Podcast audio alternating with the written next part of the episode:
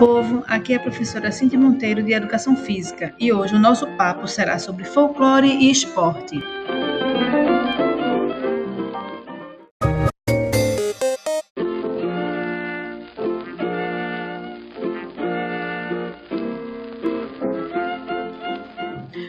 Você sabia que o folclore vai muito além das histórias curiosas? Na verdade, Hábitos, tradições, brincadeiras e atividades físicas também podem fazer parte dele.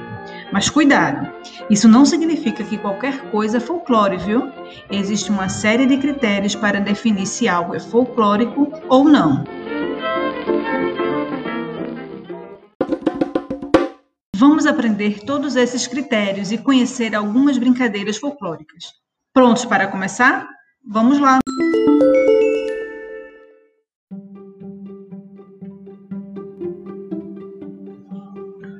Há muitos anos, no século XIX, lá na Alemanha, alguns pesquisadores começaram a estudar costumes bem antigos.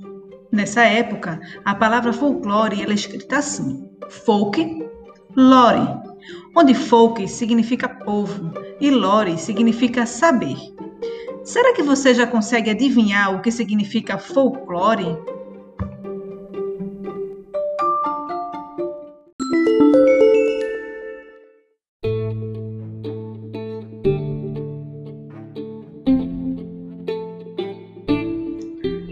Acertou-se pensou em folclore como o saber de um povo.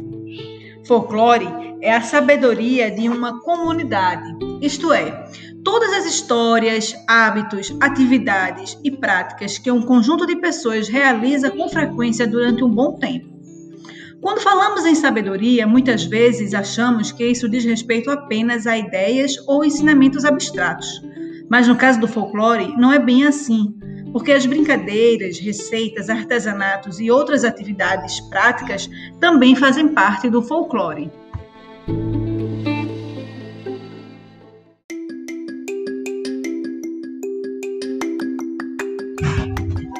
O folclore vai muito além das histórias que acostumamos ouvir.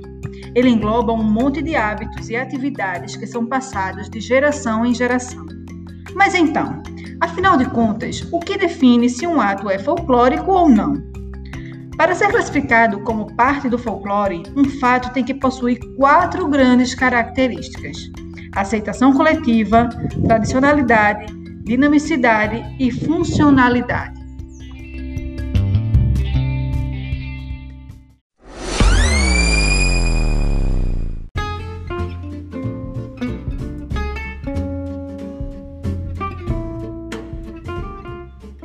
Ver cada uma dessas características? Aceitação coletiva. Para ser considerado folclórico, um fato deve ser reconhecido e praticado por toda a comunidade. Uma história, hábito ou atividade só passa a ser considerado parte do folclore quando é identificada e absorvida por todos.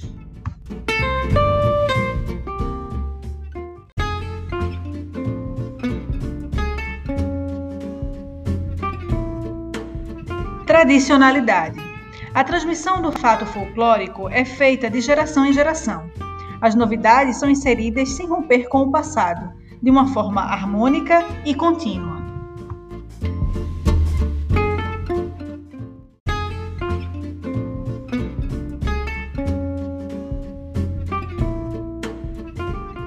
Dinamicidade.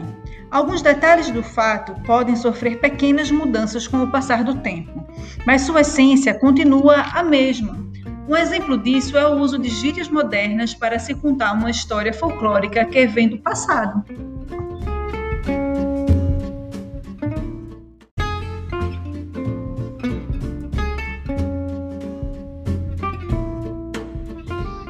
Funcionalidade. O fato folclórico deve estar dentro de um meio vivo e dinâmico, tendo uma razão para existir. Ele não é isolado e faz parte de um contexto social e econômico, por exemplo.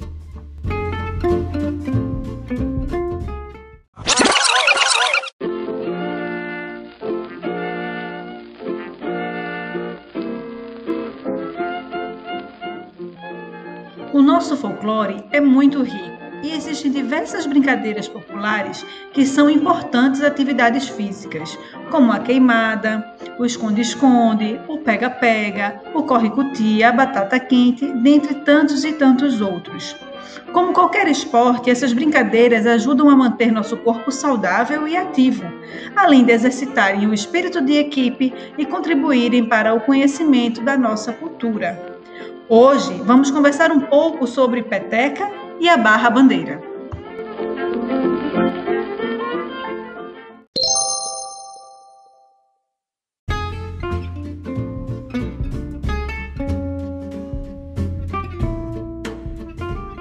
A peteca foi criada pelos índios que habitavam a região onde hoje é o estado de Minas Gerais. Também foi em Minas Gerais que o esporte cresceu, teve suas regras desenvolvidas e surgiram as primeiras agremiações. O nome peteca vem do tupi e significa golpear com a mão espalmada. Internacionalmente, a peteca é chamada de indiaca. Você acha que a peteca tem relação com algum esporte? Qual? Por quê?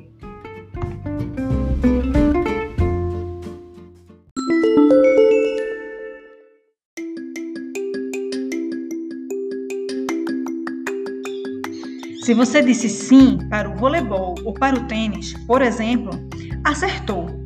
A peteca é parecida com o vôlei e o tênis, e também com outros esportes como o badminton, porque tem as características dos chamados esportes de rebatida. Esportes de rebatida são aqueles em que o jogador precisa rebater algo, seja com as mãos, como a peteca, ou com uma raquete, como no tênis e no badminton.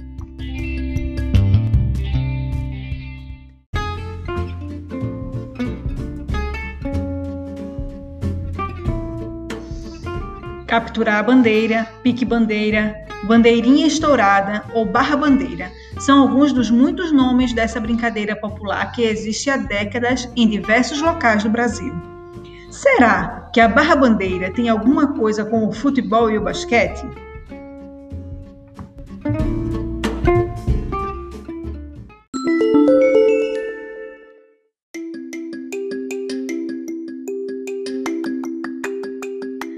Você disse sim, acertou!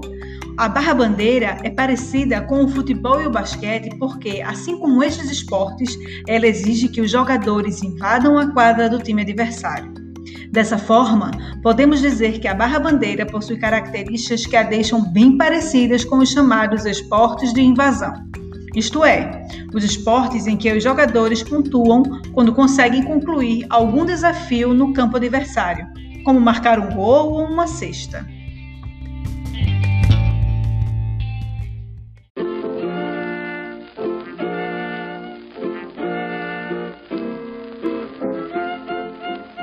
Que outras brincadeiras folclóricas você consegue lembrar? Você consegue associar essas brincadeiras a algum esporte? Além da peteca e da barra-bandeira, nosso folclore tem várias outras brincadeiras, Faça uma lista das brincadeiras e depois escolha uma para se divertir com sua família e seus amigos. Hoje aprendemos o que é folclore, quais as características fundamentais de um ato folclórico e como tudo isso se relaciona com o esporte. Agora é só exercitar todo esse conhecimento dentro e fora da nossa sala de aula.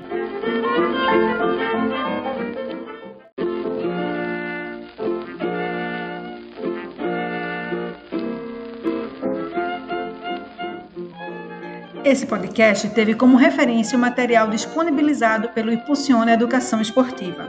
Então é isso, povo. Nos vemos na próxima. Até lá!